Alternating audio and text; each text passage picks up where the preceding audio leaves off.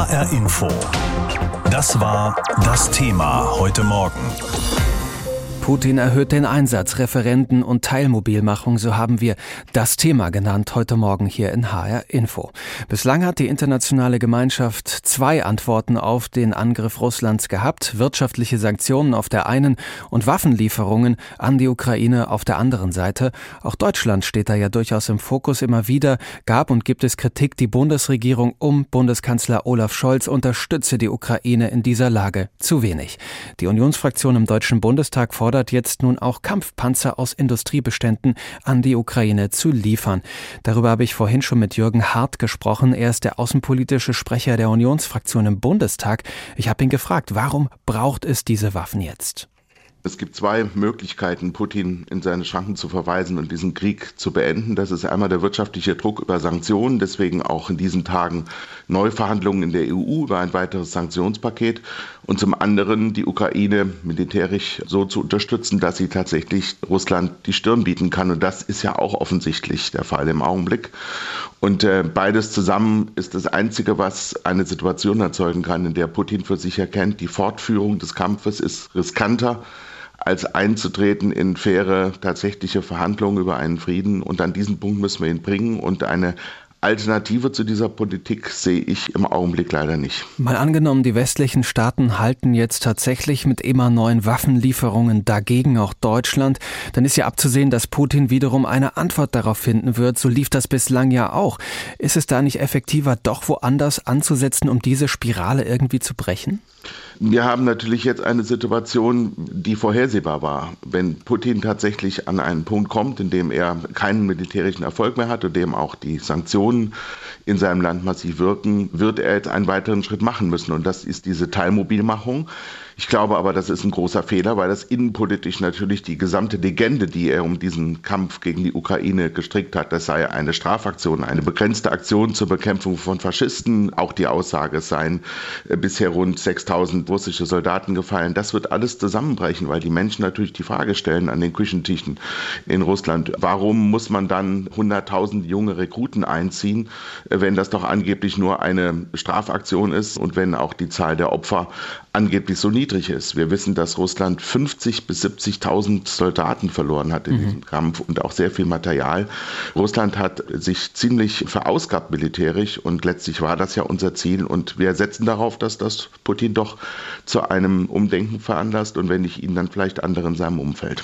Der russische Präsident hat den Einsatz von Atomwaffen nicht direkt angesprochen, aber zwischen den Zeilen lässt sich diese Drohung ja deutlich erkennen. Er sagte, er werde alle Mittel einsetzen, um Russland zu verteidigen und das sei kein Bluff. Wie ernst muss man das nehmen?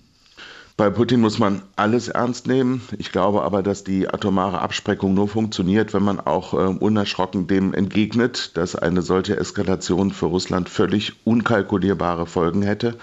Und ich glaube im Übrigen auch, dass selbst ein Einsatz von Atomwaffen in der Ukraine nicht ohne weiteres das Blatt zugunsten Putins wenden würde. Denn die Ukraine ist nicht nur militärisch gegenüber Russland stark, sondern auch politisch und gesellschaftlich stark aufgestellt gegen Russland. Wenn es irgendetwas bedurft hätte, um die Ukraine zusammenzuschweißen und den Menschen in der Ukraine das Gefühl zu geben, dass sie eben ein eigenes Land, eine eigene Nation sind, dann war es dieser Angriff Russlands. Selbst diejenigen, die früher eher Sympathien für Russland hatten in den letzten letzten Jahrzehnten sind mittlerweile der Ansicht, dass sie keinesfalls so leben wollen wie Putin. Im Übrigen, äh, so ist es ja im gesamten früheren Warschauer Pakt. Niemand möchte das russische Staats- und Gesellschaftsmodell von Putin kopieren. Und das ist eine ziemlich frustrierende Situation für Putin, in die er sich selbst gebracht hat. Und ich setze doch darauf, dass das in den nächsten Wochen und Monaten auch zu einem Undenken in Russland führt. Der Krieg in der Ukraine ernimmt kein Ende, das zeigen diese neuen Entwicklungen und auch wenn sich in New York aktuell die ranghöchsten Diplomaten der Welt treffen bei der Generalversammlung, stehen die Zeichen weiter auf Eskalation. Eine diplomatische Lösung scheint immer weiter in die Ferne zu rücken. Wie sieht man das Ganze in der Ukraine? Wie reagieren die Menschen und die Politik dort auf die neuesten Ankündigungen aus Moskau? Unsere Korrespondentin Silke Dietrich hat sich umgehört. Schlote, Fabrikanlagen und Fördertürme. In Kriverich schlägt das Herz der ukrainischen Stahlindustrie. Mitten in der Stadt liegt das größte Stahlkombinat des Landes. Rund 26.000 Menschen sind hier angestellt, auch jetzt noch mitten im Krieg. Die Menschen in der Stadt, in der auch Präsident Zelensky aufgewachsen ist, geben sich genauso hart wie ihr Image. Bis hierhin könnten die russischen Truppen niemals vorstoßen, sagen viele. Und in der Region Cherson, mehr als 150 Kilometer weiter südlich der Stadt, wo nun ein Referendum stattfinden soll, würden die Herzen auch mit voller Kraft für die Ukraine schlagen, sagt Irina. Ich glaube, das Referendum ist zum Scheitern verurteilt, sagt sie. Gerade ist sie mit ihrer Schwester auf dem Weg zum Supermarkt. Keiner in Cherson zum Beispiel wird so ein Referendum von Putin unterstützen. Sie werden einfach gar nicht hingehen. Es sei denn, sie werden dazu gezwungen. Aber so wie in den selbsternannten Teilrepubliken im Osten wird Putin das im Süden nicht schaffen. Mehr als 70.000 Menschen aus Cherson sind in den letzten Wochen und Monaten in die Stadt des Stahls geflohen. Dabei schlagen auch in Krivirich immer wieder Raketen ein. Vor wenigen Tagen noch auf den Staudamm. Mehr als 100 Häuser wurden durch die Fluten beschädigt, die dadurch ausgelöst worden waren. Auch davon würde er sich nicht einschüchtern lassen, sagt Ilja. Er ist ein junger Arzt, der seit Beginn des Krieges auch verwundete Soldaten behandelt und Spenden sammelt, um neues Verbandsmaterial für die Armee zu besorgen. Das ist doch alles kriminell, sagt er hier. Ich habe so viele Freunde aus Cherson, mein Vater ist aus Donetsk. Keiner von denen war je dafür, zu Russland zu gehören. Das ist ein schmutziges Spiel von Putin. Er tut so, als würden die Ukrainer dort auf die Russen warten und sich über sie freuen. Wir wissen doch alle, dass das nicht stimmt. Auch die Rentnerin Ludmilla sagt, man könne den Russen nicht trauen. Dennoch hat sie Angst, dass Putin seine Drohung wahrmacht und noch mehr Soldaten in die Ukraine schicken wird. Ich glaube ja auch, dass das keine glaubhafte Abstimmung sein wird, sagt sie. Aber was hier gerade passiert, dieser ganze Krieg, das ist gruselig, einfach nur schrecklich. Dann erschallt wie so oft am Tag der Luftalarm durch die Straßen von Kriverich. Einige Menschen verstecken sich in den Schächten der U-Bahn oder in Kellern. Alina ist mit ihren Kolleginnen unterhalb der Universität abgetaucht. Immer wieder klingelt ihr Handy. Aber sie ist extrem wütend auf Russland und das will sie nun loswerden. Es ist schizophren. Was soll das mit diesen Referenten, sagt sie. Das ist unser Land. Egal wie viele Referenten die organisieren, das ist absurdes Theater. Und dann wendet sie sich direkt an die russische Regierung und deren Gefolgsleuten. Wenn ihr ein Referendum abhalten wollt, dann macht es. Wir werden euch dennoch töten, und zwar auf unserem Land. Putin erhöht den Einsatz, Referenten und Teilmobilmachung, so haben wir das Thema genannt heute Morgen hier in HR Info. Es ist auch das Thema auf der UN-Generalversammlung, die läuft ja schon seit einigen Tagen in New York. Putin selbst ist nicht vor Ort, er ist in Moskau geblieben, hat seinen Außenminister Sergei Lavrov nach New York geschickt und der wird dort am Samstag sprechen. Der Überfall auf die Ukraine ist aber jetzt schon das allumfassende Thema dieser UN-Generalversammlung. Gestern hat Putin eine Teilmobilmachung Waffenlieferung verkündet. Das heißt, 300.000 russische Reservisten sollen sich bereit machen, in den Krieg mit einzugreifen. Peter Mücke ist unser Korrespondent in New York. Er verfolgt von dort die Generalversammlung. Ich habe schon mit ihm gesprochen. In der Nacht deutscher Zeit hat sich der ukrainische Präsident Zelensky auf dieser Generalversammlung zu Wort gemeldet, und zwar per Videobotschaft. Hat er irgendwie darauf reagiert, dass Russland den Einsatz jetzt so massiv erhöht? Er hat das als Beleg dafür gewertet, dass Russland es eben nicht ernst meint mit dem, äh, was da manchmal kommt aus Moskau, dass man nämlich eigentlich verhandeln will, äh, an den Verhandlungstisch will und Friedensverhandlungen führen will, sondern er sagt, wer solche Verhandlungen führen will, der kündigt keine Teilmobilmachung an und wer solche Verhandlungen führen will, der kündigt auch keine Abstimmungen in besetzten Gebieten an. Also ein Beleg dafür, dass Russland eben nur eines wolle, nämlich Krieg, aber auch ein Beleg dafür, dass äh, Wladimir Putin offenbar mit dem Rücken zur Wand steht, gerade gerade was diese Teilmobilmachung angeht. Also offenbar der Krieg nicht so verläuft, ähm, wie er verlaufen soll. Und so interpretieren es ja auch viele andere Politiker des Westens, unter anderem auch Bundeskanzler Scholz, der das gesagt hat, äh, dass es eine Verzweiflungstat ist und eben zeigt, wie sehr Wladimir Putin da mit dem Rücken zur Wand steht. Auch US-Präsident Joe Biden hat ja gestern vor der Generalversammlung der Vereinten Nationen gesprochen. Wie hat er denn die Nachrichten aus Moskau kommentiert? Er ist auch kurz darauf eingegangen in seiner Rede und hat es ähnlich interpretiert wie auch Bundeskanzler Scholz. Insgesamt war seine Rede schon sehr deutlich. Er hat aber davor zurückgeschreckt, äh, konkrete Ankündigungen zu machen, wie die USA äh, die Ukraine weiterhin helfen kann. Äh, da steht ja immer dieses große Wort der Kampfpanzer im Raum. Ähm, da scheuen ja auch die Amerikaner vor zurück. Das ist ja nicht nur sozusagen das Zögern der Bundesregierung in diesem Fall, sondern auch der US-Regierung. Ansonsten deutliche Worte, deutliche Unterstützung natürlich.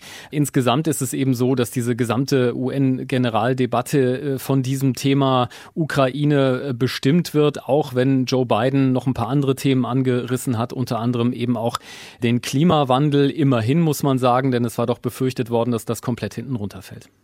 Die Welt versammelt sich ja in New York, genau zu dem Zeitpunkt, zu dem Russland versucht, in der Ukraine Fakten zu schaffen. Formiert sich denn da auch konkret Widerstand in Form von neuen Sanktionen, auf die man sich jetzt schnell einigen könnte?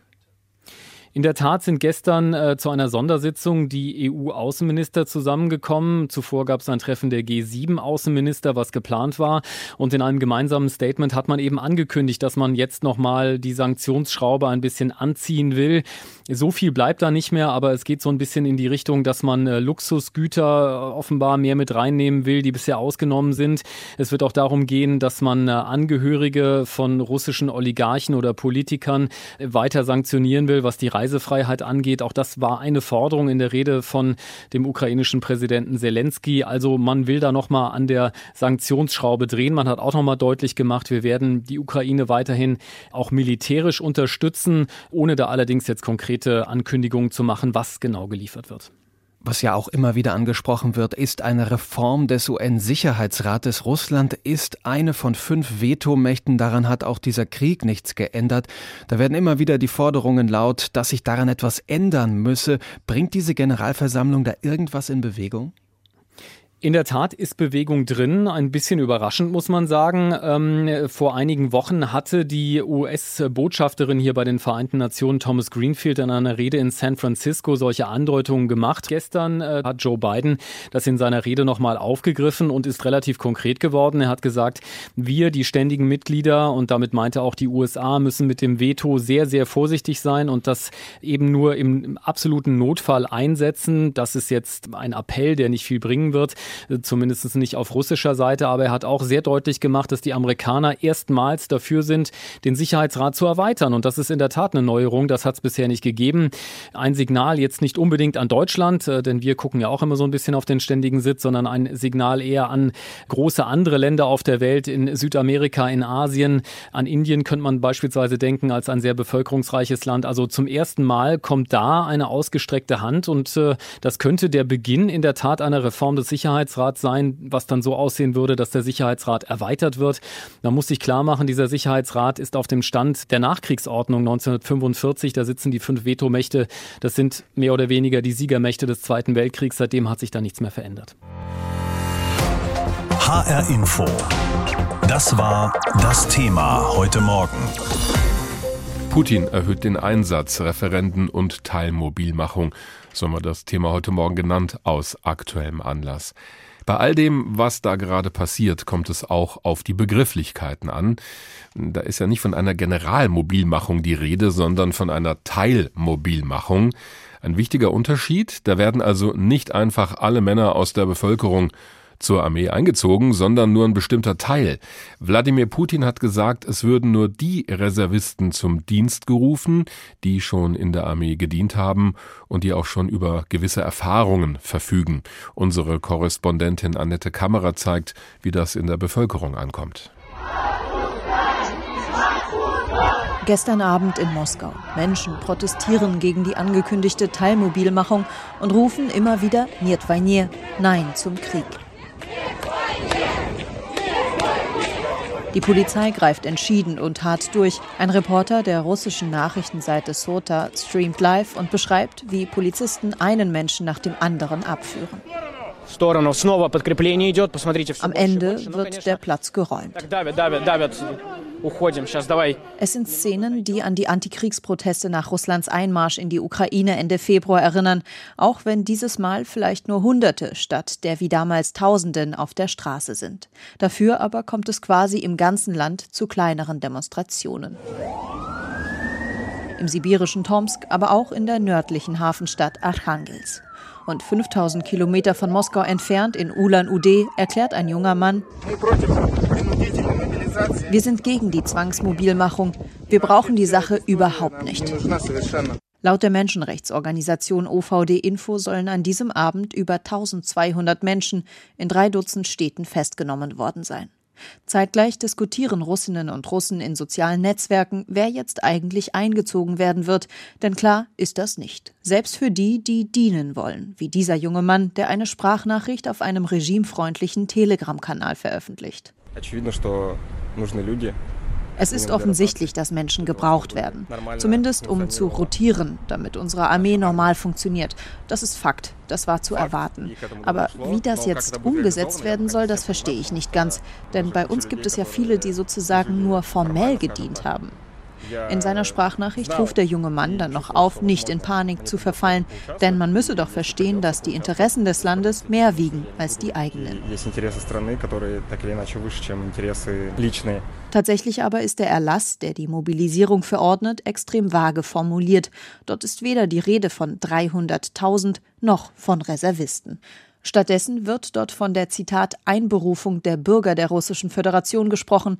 Für Beobachter wie den russischen Menschenrechtler Sergei Krivenko ist deshalb die sogenannte Teilmobilisierung in Wahrheit viel mehr. Die die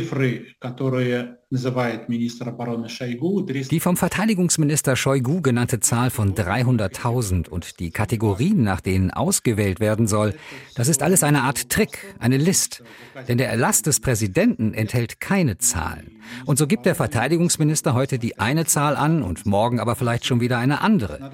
Mit anderen Worten, wir müssen klar verstehen, dass jetzt jeder Bürger in der Reserve, also fast alle Männer und Frauen für die Wehrpflicht eingezogen werden können. Der Leiter des Verteidigungsausschusses der Duma erklärte bereits, dass Reservisten zwar innerhalb Russlands auf Dienstreise gehen dürften, vom Urlaub in die Türkei rate er allerdings ab. Und wer schon eine Vorladung erhalten habe, der dürfe sich nicht mehr frei bewegen. Der Krieg gegen das Land oder wenn wir nach der offiziellen Darstellung der russischen Regierung gehen, diese Spezialoperation läuft nicht wie geplant. Der Krieg dauert schon länger als ein halbes Jahr. Die Armee der Ukraine schafft es offenbar ein ums andere Mal, die Truppen aus Russland zurückzudrängen. Das wiederum setzt Wladimir Putin unter Druck. Er hat nun eine Teilmobilmachung von Reservisten angeordnet für den Kampf gegen die Ukraine. Außerdem sollen ja ab Freitag diese sogenannten Referenden stattfinden in den Gebieten, die von Russland besetzt wurden. Die Leute sollen dann entscheiden, ob sie zu Russland oder zur Ukraine gehören wollen. Die Lage beobachtet auch Klaus Segbers, Professor für Osteuropa-Studien und internationale Beziehungen am Otto-Suhr-Institut der Freien Universität in Berlin. Was lesen Sie aus diesen Äußerungen und Anordnungen heraus? Also wie sehr steht Wladimir Putin gerade unter Druck?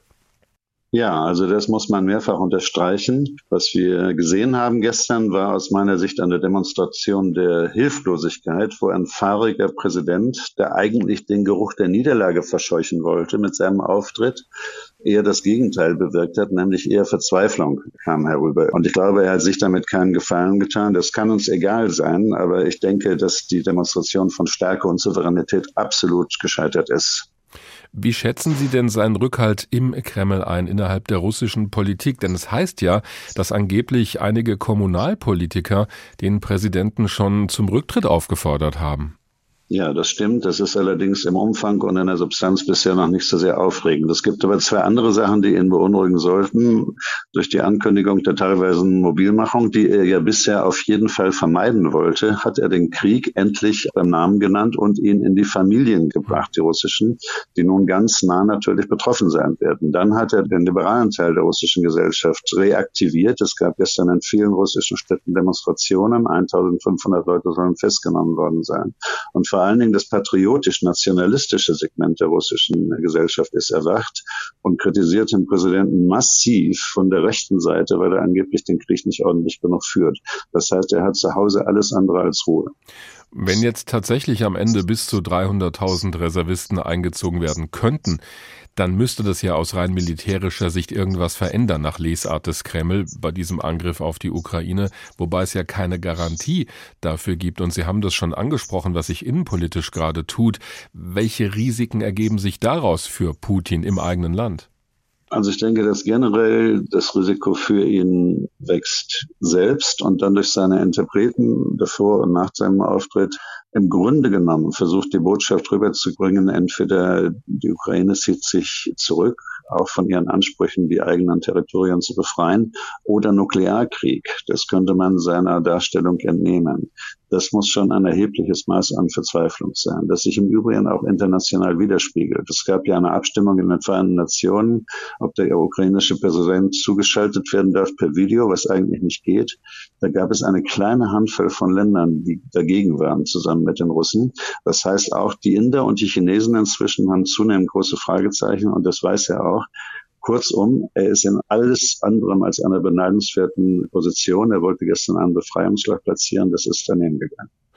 Diese Drohung mit Nuklearwaffen, das gab es ja vorher schon mehr oder weniger deutlich, kam jetzt nochmal zur Sprache und Putin hat ja wörtlich gesagt, das sei kein Bluff. Ausgerechnet auch während bei der UNO in New York die Generalversammlung lief. Wie sollte denn der Westen jetzt darauf reagieren? Ich würde sagen, entspannt. Das ist kein Widerspruch zu der ernsten Materie, um die es geht. Zunächst ja, klingt ja erstmal seltsam, weil es wird mit Atomwaffen ja. gedroht. Ja, aber schon mehrfach, wie Sie gesagt haben. Und dann, wer ausdrücklich für nötig befindet, eine Aussage zu unterstreichen durch den Hinweis, das ist kein Bluff, ja, dann bringt er die Gesprächspartner auf Gedanken. Hm. Sonst würde man das nicht sagen.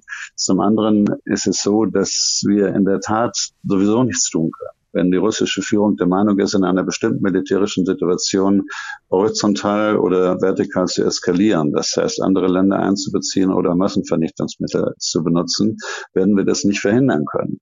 Oder wenn wir das verhindern wollen, durch ewiges Weggucken nicht mehr den Ukrainern helfen, wäre es für uns die Selbstverknechtung. Das geht nicht. Das heißt, wir können und müssen gelassen auf das achten, was da passiert, aber wir dürfen uns nicht ständig in diese Panik bewegen. Oh mein Gott, was kann da noch kommen? Bundeskanzler Olaf Scholz, weil es geht ja auch um die deutsche Position bei all dem, der hat in New York ja sehr deutliche Worte gefunden vor der UNO. Er hat Russland Imperialismus vorgeworfen. Wie beurteilen Sie die Strategie der Bundesregierung im Moment? Ja, das ist auf jeden Fall besser aus meiner Sicht, um es deutlich zu sagen, allzu oft zu telefonieren und halt immer wieder Panik zu zeigen. Man muss die Dinge nennen, wie sie sind. Man muss sehen, dass die Westallianz stabil bleibt. Denn eines ist klar, diese berühmte Frage, wer muss oder soll gewinnen, Ukraine oder Russland, dahinter steht ja eigentlich eine andere Frage. Wer gewinnen muss, sind wir. Das heißt, der globale Westen, der sowieso schon unter Druck ist in vielerlei Regionen und aus vielerlei Gründen, wir dürfen dieses Spiel nicht verlieren. Wenn die Russen das gewinnen, geht es sehr stark auch um die künftige Zukunft des Westens. Das heißt, wir sind unmittelbar selber hier involviert. Es geht nicht so sehr um Hilfeleistung, sondern um unsere eigene Zukunft. HR Info. Das Thema. Wer es hört, hat mehr zu sagen.